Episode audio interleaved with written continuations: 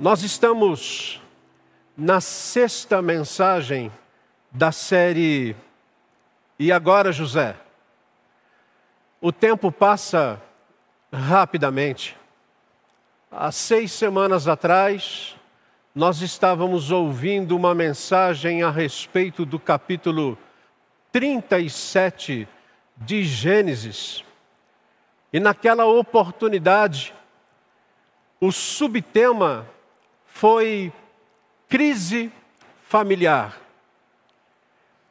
E para nós, e creio também que para Jacó, para os filhos de Jacó, e quem sabe até para José, lá no capítulo 37, depois de todos aqueles acontecimentos, eu creio que eles diziam assim: o tempo é o melhor remédio. O tempo é o melhor remédio. E eu creio que você também, em algum momento da sua vida, já disse ou já ouviu isso. O tempo é o melhor remédio. E hoje, nós chegamos no capítulo 42.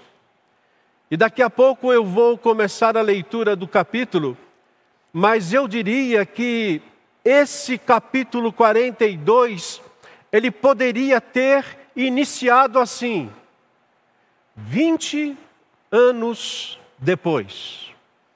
Exatamente. Do capítulo 37 até o capítulo 42, nós temos aqui um espaço de 20 anos. E se no capítulo 37 nós tivemos como subtema crise familiar, 20 anos depois, no capítulo 42, a crise familiar da família de Jacó, dos seus filhos e até mesmo de José, essa crise ainda continuava, para não dizer, ela piorava. Isso porque nós precisamos agora nos atentar ao contexto do capítulo 42. E o capítulo 42, ele não fala apenas de uma crise familiar consequente, mas fala também de uma crise nacional de uma crise que estava incorporando toda a terra de Antão.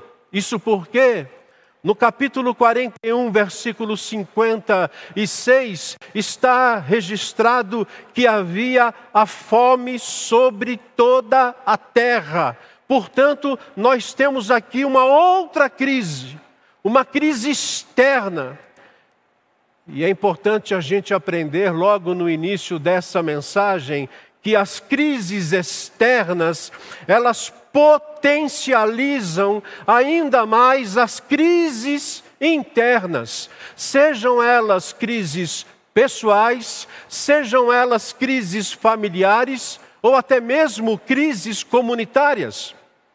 Por exemplo, é na pandemia que muitas crises estão eclodindo. Repito, é na pandemia que muitas crises estão eclodindo, isto é, surgindo, aparecendo, rebentando e por vezes explodindo. Chega um momento que aquilo que eclode explode.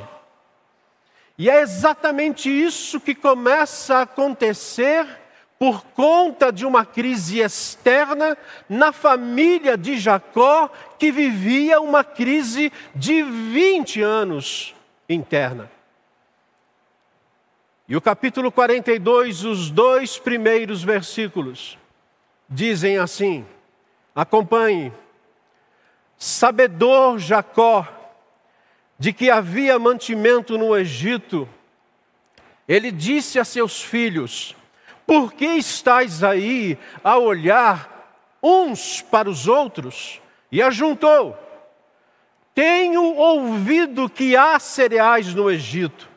Descei até lá e comprai-nos deles para que vivamos e não morramos. Agora preste atenção. Jacó aqui, especialmente, não se trata de um pai chamando a atenção de filhos adolescentes. Não. Jacó, ele tinha nesse tempo 130 anos. E para vocês terem uma ideia, o seu filho mais jovem, Benjamim, ele tinha mais de 30 anos de idade. Os outros dez filhos já eram homens de meia idade. Mas é interessante que quando Jacó conversa, quando Jacó exorta, chama a atenção dos seus filhos, nós começamos a perceber que eles eram homens sem iniciativa. Para você ter uma ideia disso, fico pensando o que acontece na vida de certos homens e mulheres que já adultos ainda são marmanjões que talvez, talvez, não têm iniciativa porque foram criados com a mamãe levando danoninho na cama, ou até mesmo já maridos ou esposas que têm a comidinha na boca, dado por um ou pelo outro. Ah, eu imagino você olhando para mim dizendo assim: é, Nossa, Eduardo, como você hoje está bravo? Não, não estou bravo, não. O que a gente tem visto, infelizmente, é exatamente isso. É, pessoas que vêm conversar conosco reclamando de filhos, reclamando de marido, por vezes reclamando de esposas. E quando nós começamos a conversar mais profundamente sobre o assunto, nós percebemos que o tipo de criação, que o tipo de convivência só coopera para que as pessoas não tenham iniciativa própria. O fato é que a comida estava acabando, todos iriam morrer de fome. E aqui você vê que Moisés, quando ele escreve o Pentateuco, e principalmente o livro de Gênesis, você percebe que Moisés não era apenas um homem manso de palavra, mas ele era um homem manso também de escrita, porque a princípio, quando você olha, você percebe um pai dizendo: Por que, que vocês estão assim? Olhando uns para os outros sem fazer nada. É, Moisés foi muito polido quando registrou isso. Talvez na minha, na minha condição de ver a situação, eu creio que Jacó chegou para os seus filhos e disse: pelo amor de Deus, quando vocês vão criar vergonha na cara e vão tirar esse traseiro do sofá e ir até o Egito comprar arroz e feijão para a gente não morrer de fome?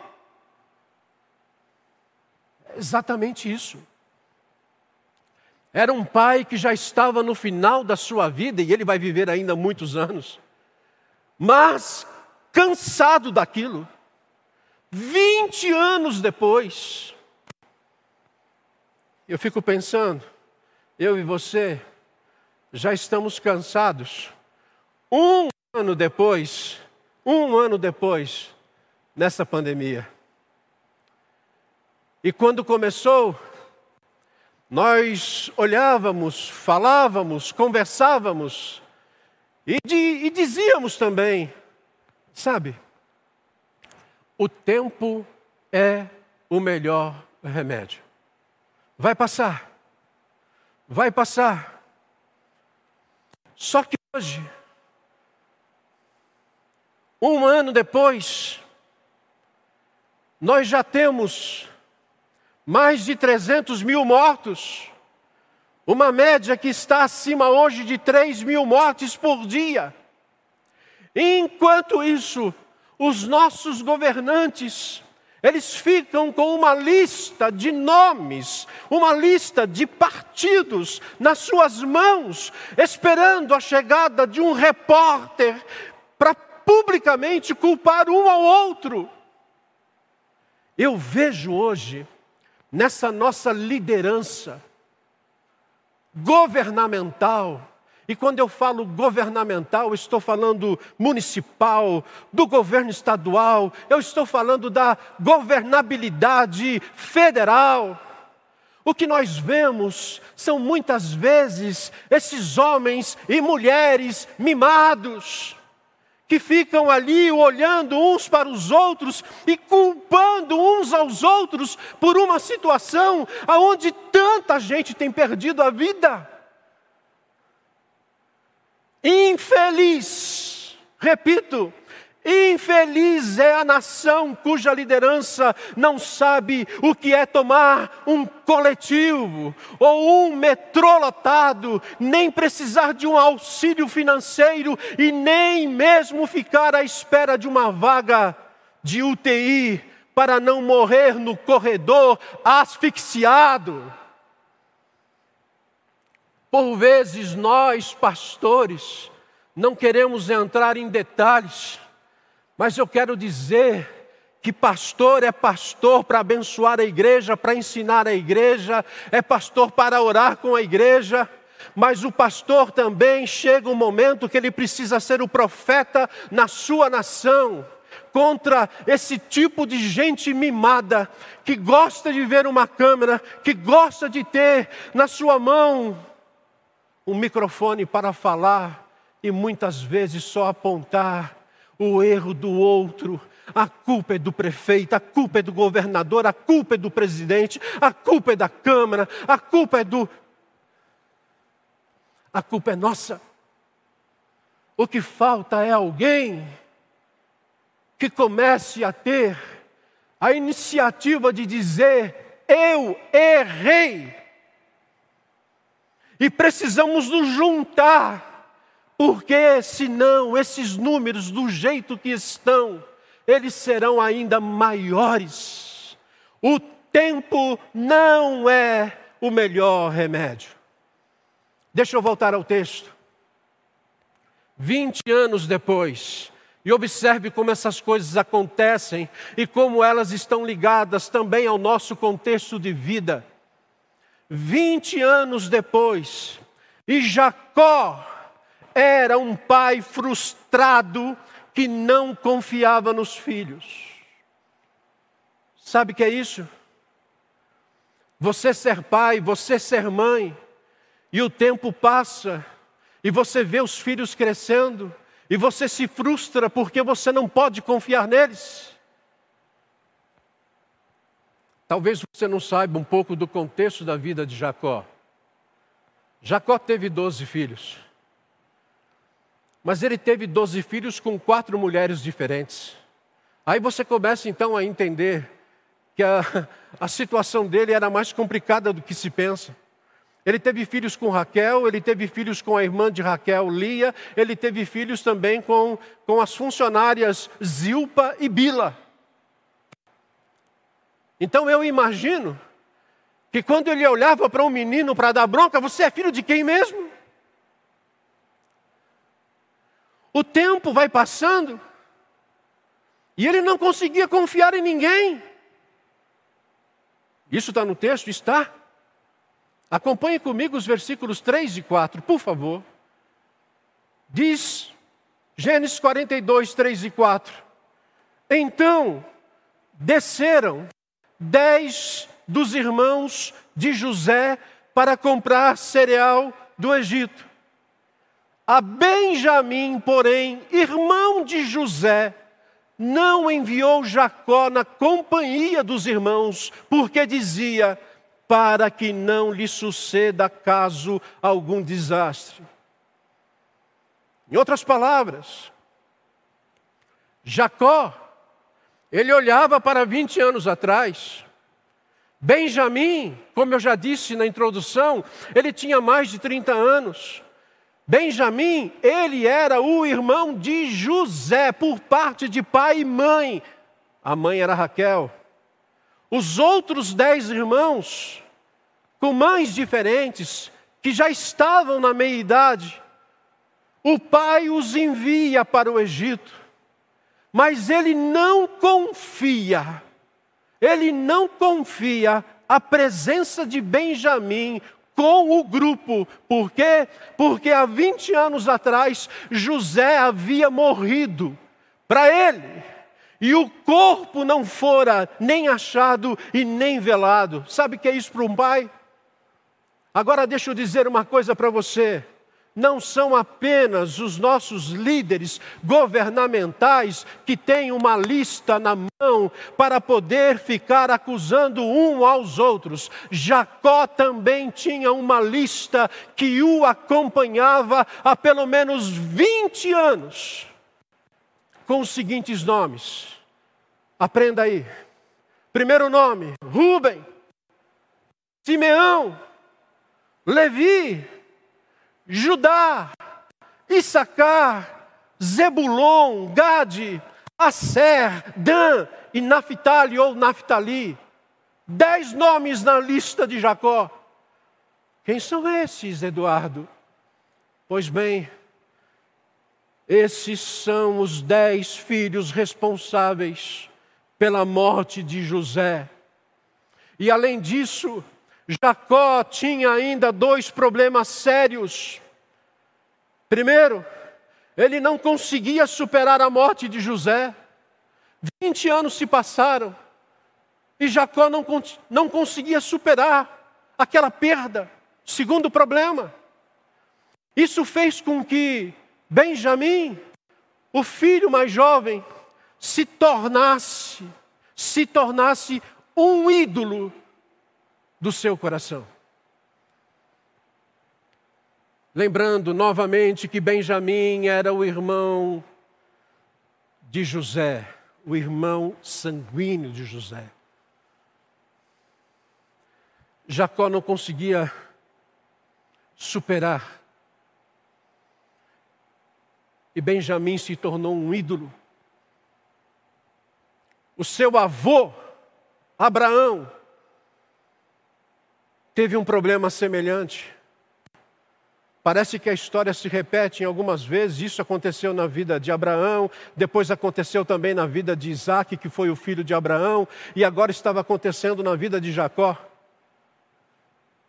Abraão não conseguia ter filhos com, com Sara, sua esposa, a quem ele amava, e então ele teve um filho com uma escrava, Agar, cujo nome do filho foi Ismael, lembram-se da história? Mas o filho que ele passou a amar e a idolatrar era o filho da sua mulher Sara, Isaac. Para onde Abraão ia, ele levava Isaac. Todas as festinhas, lá estava Isaac com Abraão. Passeando no, no shopping, era com Isaac. Isaac era um ídolo no coração de Abraão. Até o dia que Deus disse para ele, Abraão: Eu quero, eu quero que você sacrifique, que você entregue o seu Isaac. Meu Deus. Quando você lê essa história, o seu coração paternal, maternal, ele fica dilacerado em ver aquele homem subindo com seu filho para sacrificá-lo, porque Deus pediu, porque ele se tornara um ídolo do coração de Abraão. Por isso, deixa eu dizer algo para vocês: existe nessa história um ensinamento que nós precisamos aprender e que por vezes dói em nosso coração. Nossos filhos precisam de um redentor. E o nosso papel paterno e materno é amá-los, amá-los de alguma forma, para mostrar o redentor que é Cristo para eles. Mas saiba disso, nós não podemos salvar os nossos filhos, só Cristo pode.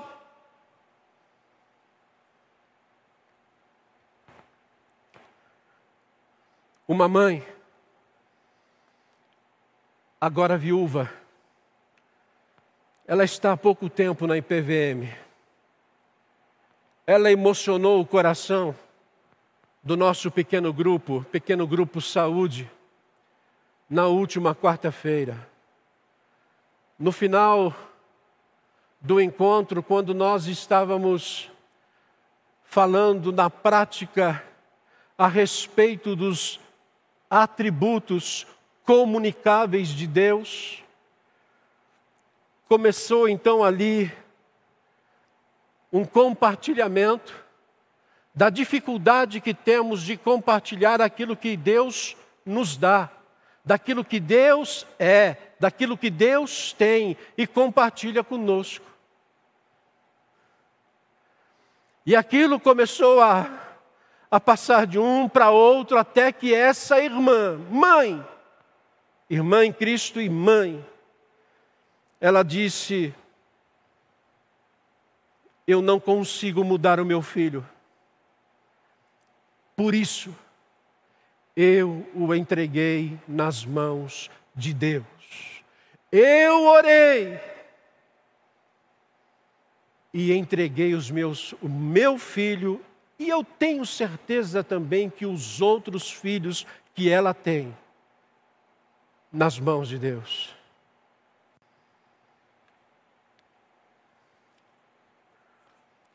Vinte anos depois, e os irmãos de José viviam na prisão da culpa. Você vê um pai que 20 anos depois não conseguia confiar nos filhos, e você vê agora os filhos, os irmãos de José, os filhos de Jacó, vivendo na prisão da culpa. Peraí, pastor. Nós temos acompanhado essas mensagens e quem ficou preso nessa história foi José. Isso aconteceu no capítulo 39, no capítulo 40. Calma.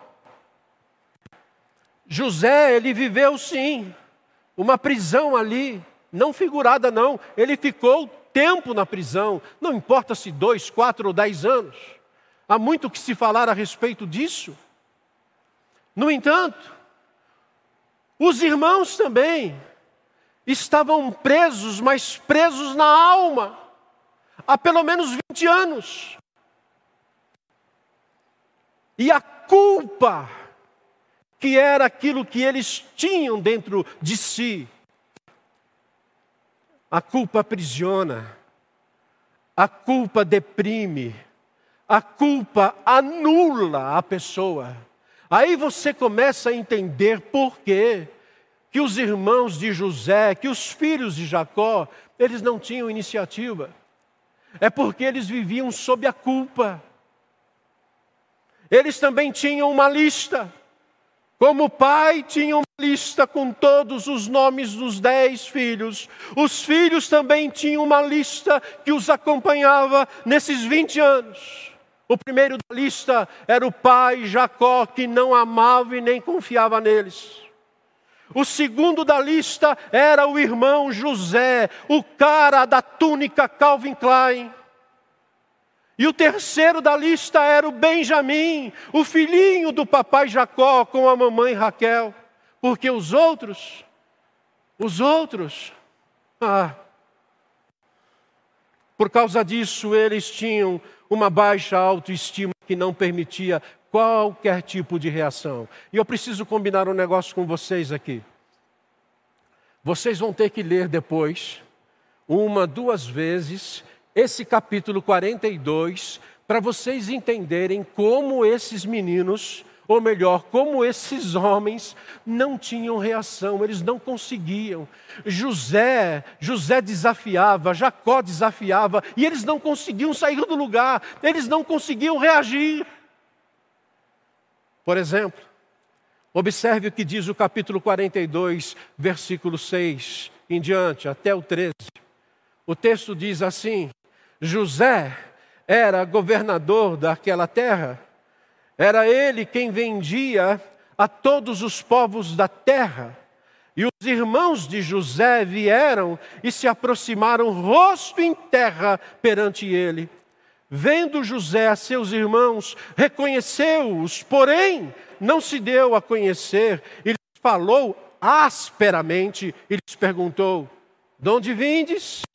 Responderam: Da terra de Canaã, para comprar alimento. José reconheceu os irmãos, porém eles não reconheceram. Então se lembrou José dos sonhos que tivera a respeito deles e lhes disse: Vós sois espiões e viestes para ver os pontos fracos da terra. Responderam-lhe: Não, senhor meu, mas vieram os teus servos para comprar alimento. Perceba agora o versículo 11. Somos todos filhos de um mesmo homem, somos homens honestos. Os teus servos não são espiões. Ele, porém, lhes respondeu: Nada disso. Pelo contrário, viestes para ver os pontos fracos da terra, e eles disseram: Nós, teus servos, somos doze irmãos, filhos de um homem na terra de Canaã. O mais novo está com o nosso pai, o outro já não existe. Eu queria que você se colocasse no lugar de José ao ouvir esse relato.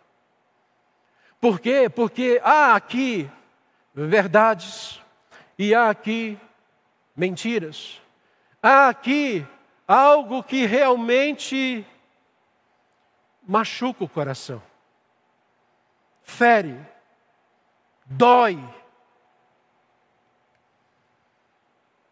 Como eu já disse, José a todo instante desafia aqueles homens a uma reação, no capítulo 42, mas eles não conseguem reagir positivamente. Eles saem de Canaã montados em jumentos. Como é que você sabe isso? Você vai ver isso só depois, no versículo 26. Não importa agora. Eu só quero que você entenda que eles saíram frustrados de casa para comprar alimentos lá no Egito, sabendo eles que eles eram da aliança que Deus devia abençoá-los, no entanto, agora eles estavam buscando a ajuda de uma outra nação que tem um outro Deus e que cultua deuses e mais deuses.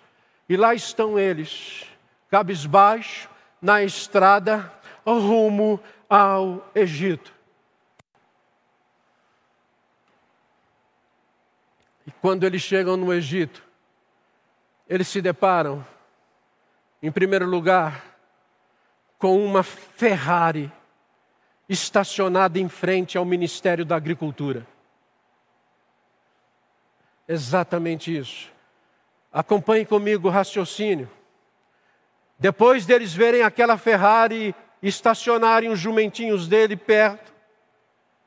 Eles vão se deparar com os funcionários públicos responsáveis por negociar os alimentos com todas as pessoas que vinham de todos os lugares buscar o alimento no Egito. Em terceiro lugar, eles vão se deparar com o responsável por toda aquela fartura dos armazéns cheios. Quem é esse homem? É o homem do cordão de ouro no pescoço. Você ouviu a mensagem domingo passado? É o homem do anel de autoridade. É o homem das roupas finas de linho, das sandálias de couro, tudo comprado no melhor shopping do Egito, onde todos os dias esse homem, ele ia lá, como é que é o nome da, da capital do Egito, Cairo. Ele ia lá no, no, no Cairo's Hand Hair, né? no salão de beleza lá. Para quê? Para cuidar do cabelo, para manter aquele penteado especial e as sobrancelhas definidas e maquiadas. Que isso, pastor? O texto não diz isso, é lógico que não. Porque se ele não estivesse como um egípcio se José não estivesse com aquela roupa, com aquele cordão, com aquele anel, com aquele cabelo e com a maquiagem, os irmãos certamente o reconheceriam. Aliás, José estava usando inclusive um intérprete para falar com eles. A pergunta que a gente faz quando você começa a ler esse texto é: e agora, José? E José nos responde: José não, agora é o senhor Zafenate Paneia, o governador, o todo-poderoso do Egito, que só está abaixo de Faraó. Naquele dia, quando José está andando naquele imponente prédio, ele vê aqueles homens de meia idade, com as roupas sujas, e ele os reconhece. Ele sabia que eram seus irmãos. Os irmãos, por sua vez, vendo aquela autoridade egípcia, diz o versículo 7 que nós lemos, eles se prostram com o rosto em terra. Espera aí, pastor. Está se cumprindo aqui o primeiro sonho que José teve em relação aos seus irmãos quando ele disse que os seus irmãos se prostrariam diante dele. Exatamente. Foi o sonho dos feixes do capítulo 37. Só que eles, os irmãos, não reconhecem José, afinal, 20 anos depois, a mudança em José tinha sido muito grande. Muito grande. E detalhe, quando José disse que eles eram espiões que vieram ver os pontos fracos do Egito, eles responderam no versículo 11: ah, ah, Nós somos homens corretos, nós somos homens honestos, os teus servos não são espiões. Verdade,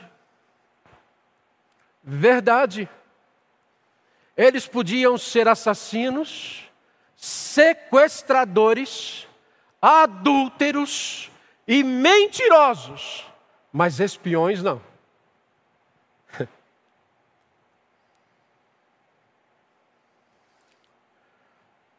Eles eram, na verdade, homens encarcerados na prisão da culpa. 20 anos depois. E José, somente agora, somente agora, ele tem a oportunidade de se livrar da sua prisão. Somente agora que José começa a dar os passos para se livrar da prisão que ele também estava vivendo. Porque, apesar de todo o poder e a riqueza que ele conquistou no Egito, José também estava aprisionado. Por que, que eu estou dizendo isso? Porque no capítulo 42 nós temos informações que não foram dadas no capítulo 37 capítulo 37, os seus irmãos, enciumados e cheios de inveja, eles tramavam o fim de José, que foi jogado numa cisterna e em seguida vendido como escravo aos mercadores ismaelitas que, os levar, que o levaram para o Egito.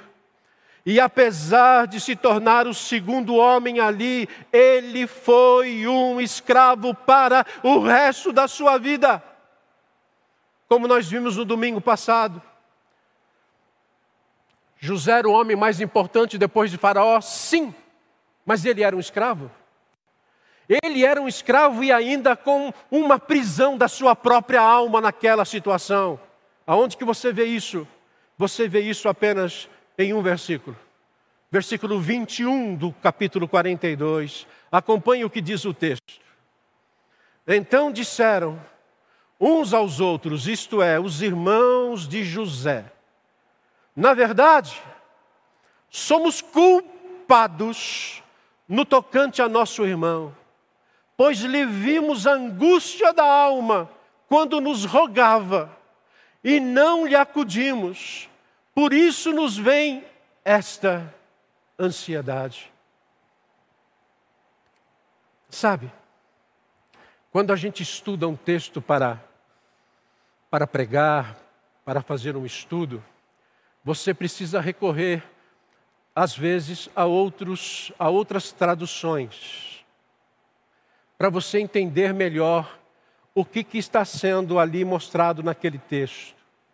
Por isso, você vai acompanhar agora o mesmo versículo na nova versão transformadora. Veja o que diz. Conversando entre si, disseram: É evidente que estamos sendo castigados por aquilo que fizemos a José tanto tempo atrás 20 anos. Vimos sua angústia quando ele implorou por sua vida, mas nós o ignoramos, por isso nós estamos nessa situação difícil. Aonde eu quero chegar? Quando você está no capítulo 37, essas informações não foram dadas para a gente. Então a gente lê como se dissesse ele estava numa cisterna, estavam passando ali alguns mercadores, e os mercadores compraram, levaram ele para o Egito. Gente, não foi só isso. Havia uma angústia na alma de José, porque ele implorou para os seus irmãos, mas os seus irmãos o ignoraram. Imagine um garoto de 17 anos dizendo: Não façam isso comigo, não me matem, não me vendam, não me deixam viver isso. E José, apenas agora, ele está dando o passo para sair dessa prisão.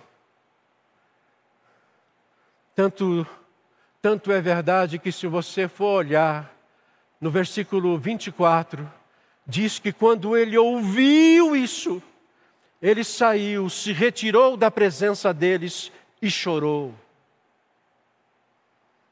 José, José é o retrato de muitos homens e mulheres que um dia foram vítimas de abuso de todos os tipos. Essa é uma conclusão minha. Essa é a conclusão de um pastor que tem um tempo já de pastoreio, de ouvir pessoas. E eu poderia aqui contar vários casos de pessoas que chegaram para mim e começaram a relatar os abusos que tiveram na sua vida. São muitos casos. Pessoas que ficam aprisionados. E para não ficar tão tensa, tão tensa essa mensagem que já é tensa por si, foi nesse momento, nesse canto do choro, quando ele estava ali, José chorando por lembrar daquelas coisas, que ele abriu o seu Apple iPad Pro. E ele começa a ler as anotações.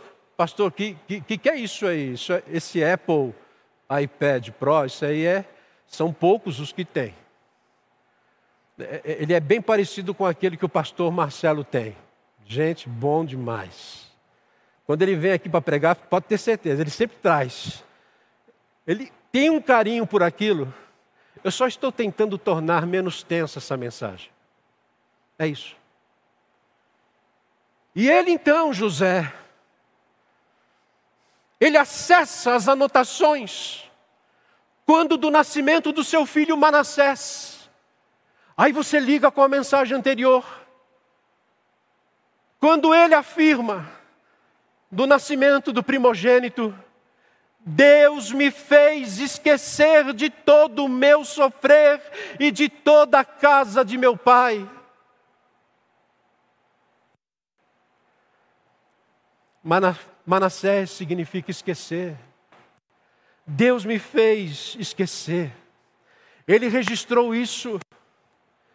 Isso foi um passo Porém, não a cura total, porque a cura total, ela só acontece quando existe o perdão. Não há libertação sem a reconciliação.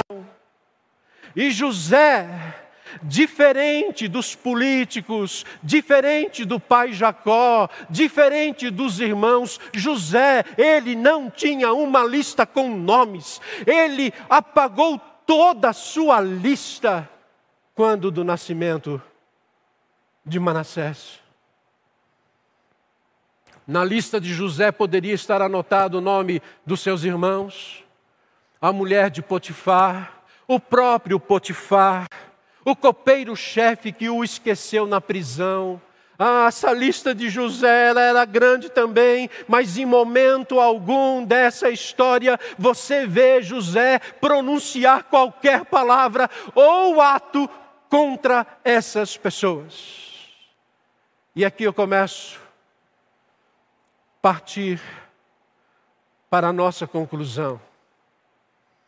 Porque a mensagem de hoje ela é apenas o primeiro passo ela vai continuar no capítulo seguinte. Você é o tipo de pessoa que esquece ou guarda uma listinha.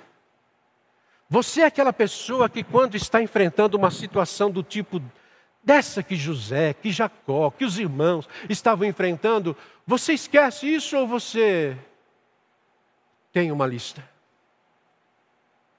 Você se lembra do que seria melhor esquecer? Já nasceu o seu Manassés? Aonde você registra, isso aqui não vai me trazer mais sofrimento. Quando alguém lhe faz algum mal, você permite que o Espírito de Deus apague essa ofensa? Ou você se agarra a um ressentimento, acrescenta o nome da pessoa secretamente à sua lista e espera pela oportunidade certa para se vingar. Quantos hoje não estão chorando pelos cantos da casa, pelos cantos das escolas, pelos cantos dos lugares onde trabalham, porque ainda estão em uma prisão. Por isso, lembre-se que 20 anos depois, 20 anos depois, o que nós vamos aprender nessa mensagem é que o tempo não é o melhor remédio. O tempo não apaga uma angústia vivida no passado. O tempo não apaga a perda de alguém querido. O tempo não apaga a falência de um negócio. O tempo não apaga a dor da traição. O tempo não apaga o casamento que não deu certo. O tempo não apaga o afastamento da igreja de Cristo. E nem mesmo a riqueza é capaz de apagar uma angústia. Por quê? Porque José se tornou um homem muito rico, mas a sua alma estava dilacerada. Mas o tempo, mais o tempo, pode ser uma oportunidade de vivermos a graça, a graça do Kairos de Deus. Nosso tempo, um, dois, vinte anos, é cronos. É o tempo que nós conseguimos medir. Kairos vem do grego que significa o tempo oportuno de Deus. E esse tempo para nós se torna uma graça.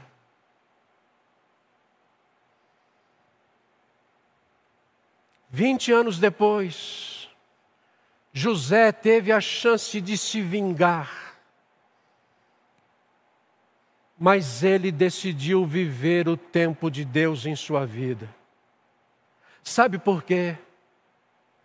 porque ele sabia que o seu pai, que o seu irmão Benjamim, a quem ele tanto amava, e você vai deixar, você vai ver isso no capítulo 42, e ele sabia também que os seus irmãos precisavam de um redentor.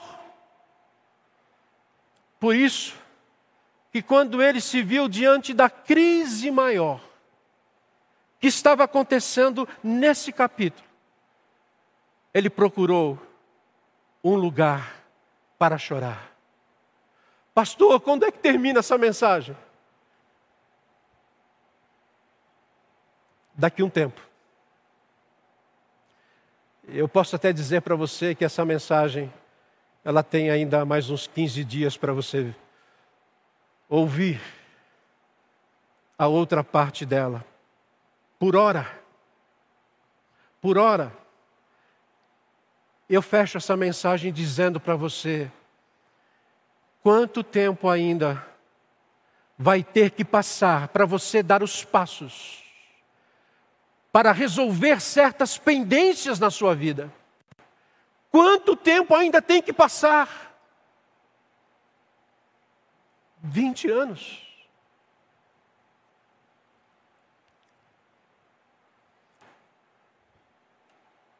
Daqui, um, daqui a pouco tempo, nós vamos começar a receber pessoas que vão nos dizer exatamente isso que eu vou falar para você agora. Eu queria ter me despedido e pedido perdão ao meu pai, mas a Covid não deixou.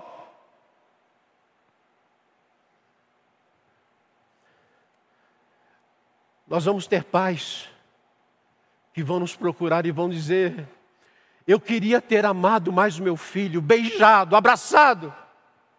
Eu queria dizer para ele que eu o amava realmente, mas a Covid não deixou.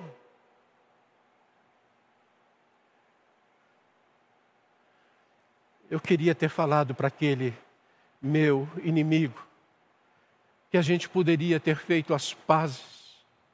Mas quando o meu coração começou a se aquecer para isso, ele partiu.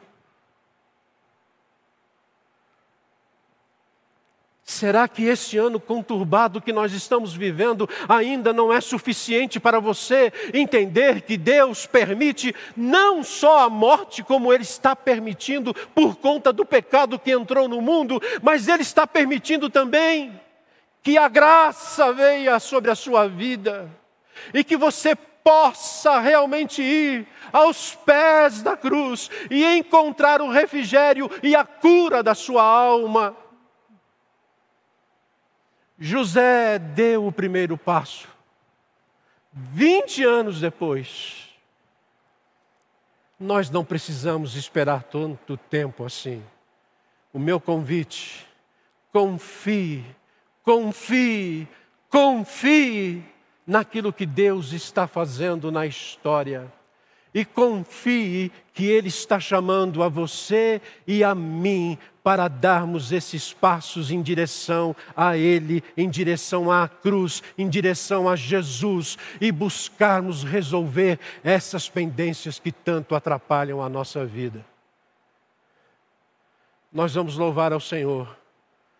E esse é um tempo agora para você refletir enquanto cantamos porque daqui a pouco nós vamos orar e é o tempo de você consagrar a sua vida nesse sentido, em nome de Jesus.